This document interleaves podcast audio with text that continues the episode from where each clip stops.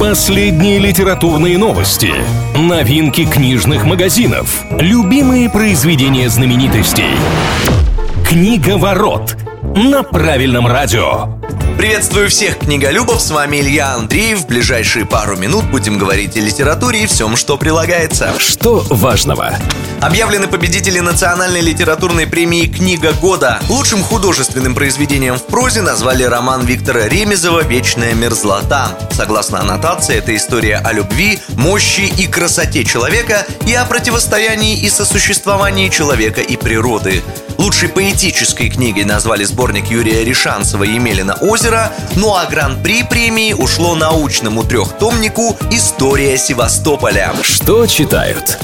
Недавно Стивену Кингу исполнилось 74 года. В честь дня рождения короля ужасов аналитики Литрес рассказали о самых популярных у россиян книгах писателя. При составлении списка учитывались продажи в цифровом формате. Третье место по этому показателю у романа «Чужак», сериал по которому вышел в прошлом году.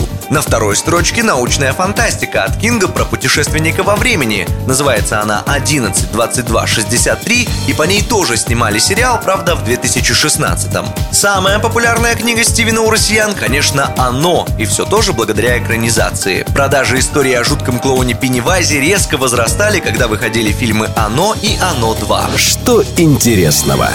В Ливерпуле будут издавать научный журнал о Битлз. На странице издания попадут лучшие эссе и заметки о группе, а также рецензии на песни Жуков. При этом авторы обещают, что это будет не просто публицистика, а полноценные научные работы, в которых группа рассматривается как объект академических исследований. Журнал будет выходить раз в полгода, это не фигура речи. Учитывая величие и историческое наследие Битлов, у издания наверняка найдутся поклонники, что даже подписку оформят.